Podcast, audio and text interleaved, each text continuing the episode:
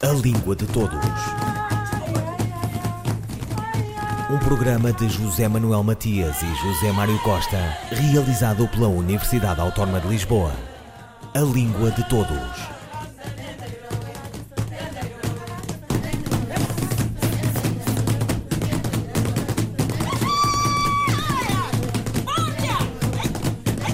As arcas encoeiradas decorre do facto político de a Guiné Equatorial integrar a CPLP. Vem desde uma cimeira asiaga em Dili que a linha do tempo talvez já nem recorde.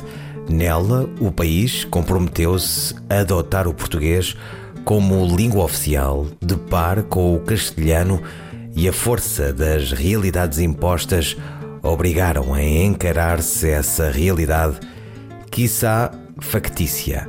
Seguramente alguma coisa que continua e forma de assim, para citar Alexandre O'Neill. Margarita Correia, linguista, professora da Faculdade de Letras da Universidade de Lisboa e presidente do Conselho Científico do Instituto Internacional da Língua Portuguesa, sobre o português na Guiné Equatorial onde esteve recentemente. Eu não, não visitei toda a Guiné Equatorial, fui participar num seminário promovido pela CPLP sobre a CPLP. A minha parte, eu fui falar sobre o ILP e sobre a, a missão do ILP e, as, uh, e o que é que nós fazemos e como é que gerimos as questões de política linguística a nível do ILP. E hum, o que eu pude constatar é que uh, nesse seminário tivemos muita participação, tínhamos cerca de 70 pessoas, as pessoas muito animadas, muito, havia pessoas extremamente animadas, havia pessoas que falavam muito bem português.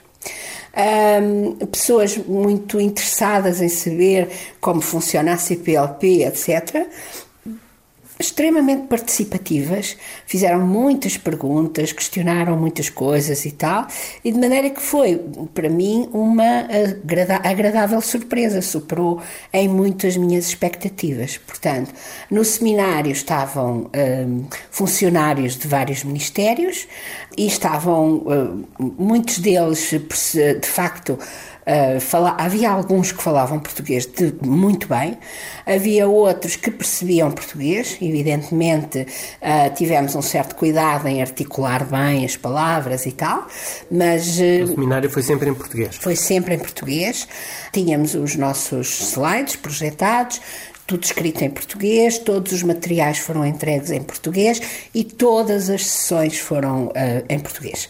Claro, com certo cuidado para não, uh, não falar muito atabalhoadamente uh, e não, não falar muito depressa, não é? Até porque uma coisa que, que eu senti e notei é que há, há, muito pouco hábito de ouvir português. E, de facto, para quem fala espanhol, uh, o português europeu pode ser complicado na, na compreensão, e hum, daí que tínhamos feito esse esforço de boa articulação e de falar devagar mas deu-me ideia que muito, muitos, dos, participantes tinham de facto uma genuína vontade de aprender português e de se integrarem nas coisas da CPLP e, sobretudo, houve uma grande satisfação da parte deles. Nós, eh, no final, perguntámos aos formandos e eles, em geral, eh, deram respostas muito positivas e, portanto, penso que correu muito bem. E qual vai ser o papel do ILP para que, de facto, a, a língua portuguesa se implemente cada vez mais na, na Guiné Equatorial? Ora bem, o ILP uh, não, não. Para já, o ILP, uh, ao ILP pertencem todos os Estados da CPLP. E o ILP, na sua ação, não pode favorecer um Estado em, função, em, em detrimento dos outros, não é? Mas Porque, esta é uma situação diferente da dos outros. Sim, mas de qualquer maneira, o ILP também não tem tantos recursos assim, de maneira a poder fazer, essa, fazer uma ação mais efetiva. Agora, o que me parece é que a questão passará por serem as autoridades do país de facto iniciarem ações no sentido de poderem implantar o português, ensinar, etc, etc. E o ILP terá aí uma participação no sentido de apoiar, de ajudar na formação de professores se for necessário e de eventualmente estabelecer algumas parcerias entre vários países de língua portuguesa e a Guiné Equatorial de forma a que se possa fazer, fazer algumas ações que possam ser importantes para, naquela, naquela situação. E em relação ao ensino, o ensino da língua portuguesa, eh, como é que se está a fazer na Guiné Equatorial? Aquilo tudo que eu estou a dizer não é o que é a Guiné Equatorial. Eu estive apenas em Malabo e estive num seminário e contactei com funcionários públicos e contactei com alguns membros do governo e, portanto, não, não, sei até, não sei até que ponto isto pode ser extrapolável para a realidade da Guiné Equatorial. É preciso ver isto com calma. Agora, aquilo que eu tive notícia foi de que há várias pessoas a aprenderem português, nomeadamente ministros, não é? Uh, membros do governo, altos quadros dos ministérios, e tanto quanto eu me apercebi, o português é ensinado. Há uma leitora do Camões que está na universidade e que é ela que está a fazer esse trabalho de ensinar português. Foi-me referido que, há, eh, que estão a, a constituir uma licenciatura em língua portuguesa, mas eu não pude aprofundar e não, não tenho mais nada a dizer porque de facto não, não acabei por não conseguir um, falar com as pessoas que estão encarregadas dessa questão. Margarita Correia, linguista, professora na Faculdade de Letras da Universidade de Lisboa e presidente do Conselho Científico do Instituto Internacional de Língua Portuguesa, WILP sobre o português na Guiné Equatorial.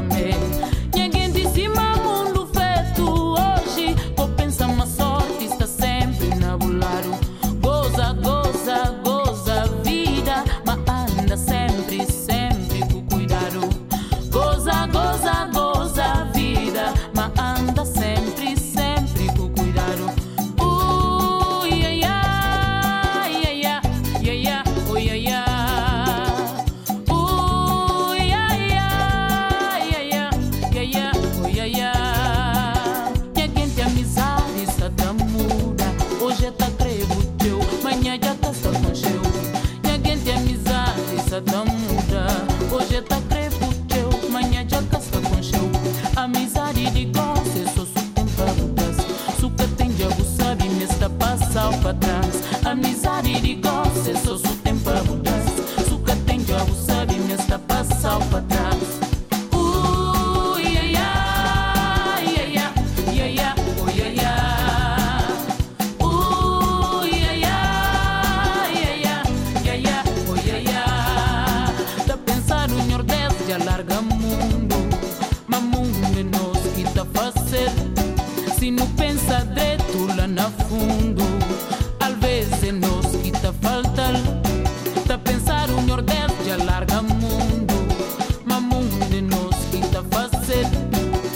pensa dretul la nafundul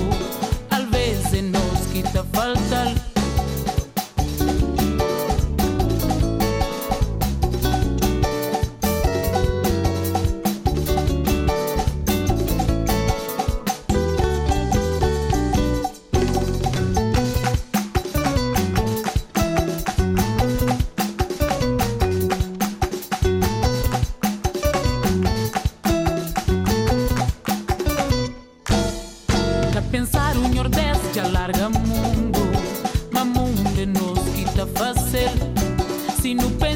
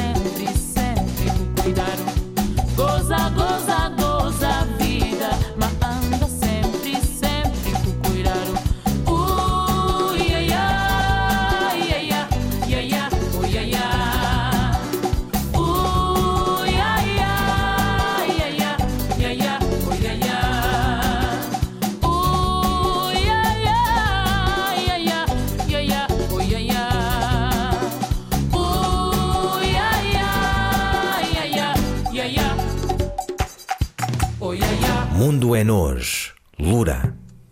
Em ABC da Tradução, Marco Neves, professor da Faculdade de Ciências Sociais e Humanas da Universidade Nova de Lisboa, desfaz ideias erradas sobre a tradução, descreve as ferramentas práticas dos tradutores, revela armadilhas habituais da arte de traduzir e mostra ao leitor os truques e técnicas de quem trabalha todos os dias a trazer um mundo para a língua portuguesa. É, é claro que as pessoas que olham para a capa e ficam mais interessadas no livro são os tradutores profissionais, porque é, porque é um livro sobre a sua profissão e, pelo que eu tenho visto e, e ouvido, uh, os tradutores profissionais.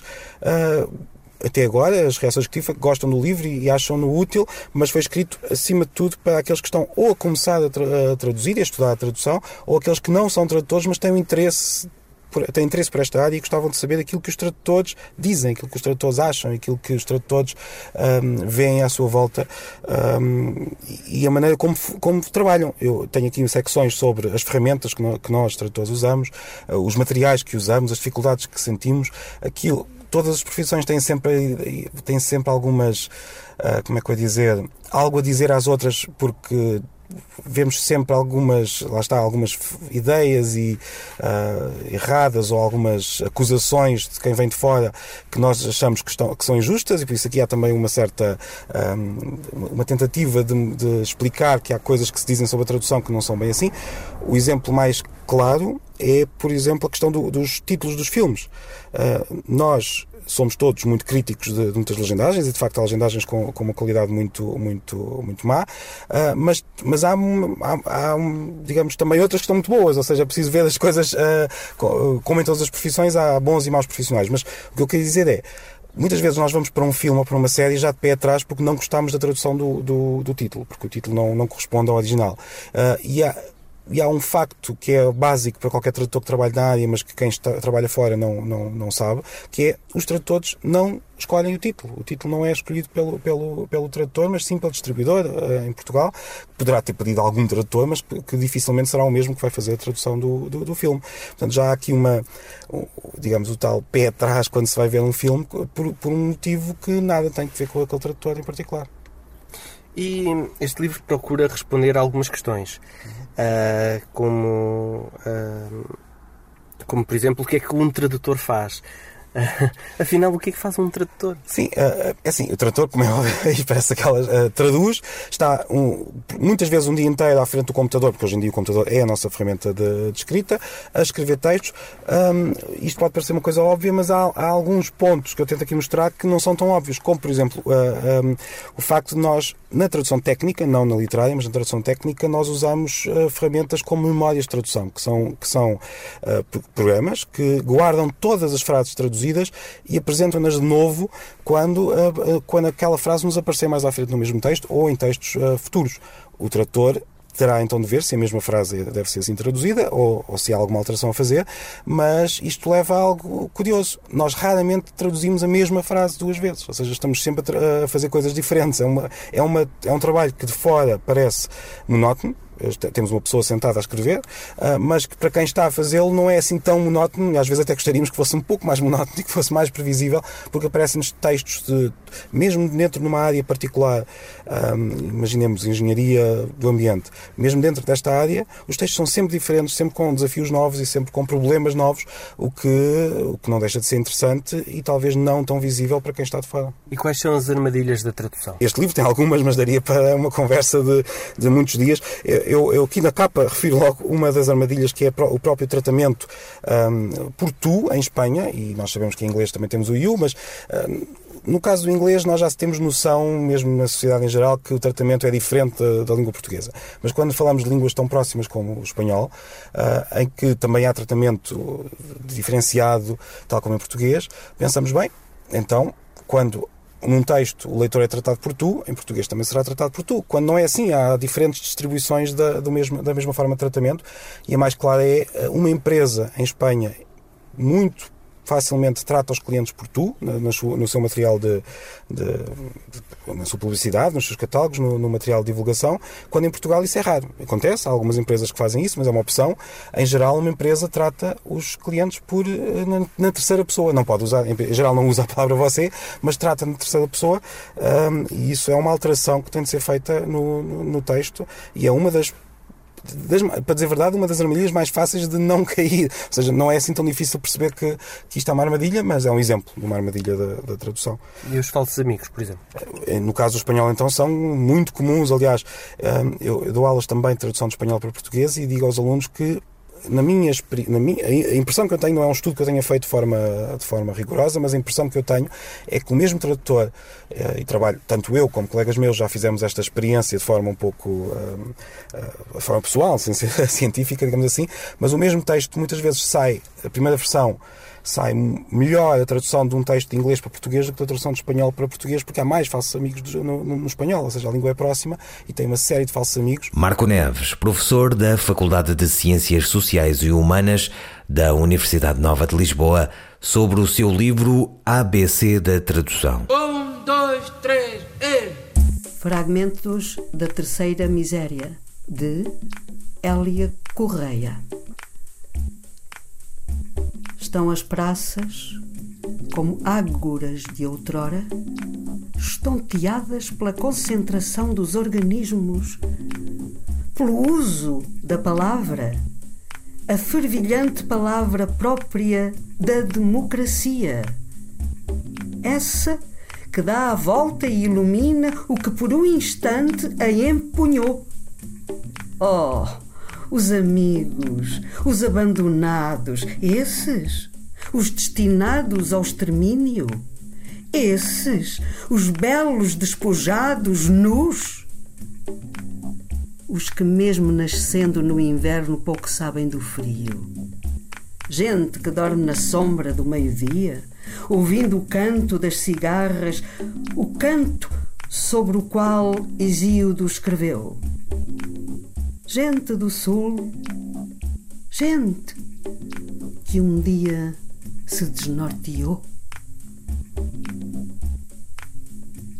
De que armas disporemos se não destas que estão dentro do corpo? O pensamento. A ideia de polis resgatada, de um grande abuso, uma noção de casa e de hospitalidade e de barulho, atrás do qual vem o poema, atrás do qual virá a coleção dos feitos e defeitos humanos. Um início. Na voz da atriz Irene Cruz, dois fragmentos da terceira miséria de Hélia Correia. Hélia Correia nasceu em Lisboa em fevereiro de 1949 e cresceu em Mafra, terra da família materna. Licenciou-se em Filologia Romântica, tendo concluído mais tarde uma pós-graduação em Teatro da Antiguidade Clássica. Em 1981, estreou-se na poesia com O Separar das Águas. Em 1982, surge Do Número dos Vivos. A novela Montedermo, encenada pelo grupo O Bando, consagra junto do público. A Grécia clássica sempre como referência maior, com Lilias Fraser, recebe o prémio Ficção do Pen Club. Adoecer é uma incursão no universo dos pré-rafaelistas. Discreta e erudita, Hélia Correia é um dos autores de referência da ficção, do teatro e da poesia portuguesas contemporâneas em 2015 a consagração com o Prémio Camões. Ouviram Língua de Todos as despedidas de José Manuel Matias, José Mário Costa, Luís Carlos Patraquim, Miguel Roque Dias e Miguel Vanderkellen. A Língua de Todos. Um programa de José Manuel Matias e José Mário Costa, realizado pela Universidade Autónoma de Lisboa. A Língua de Todos.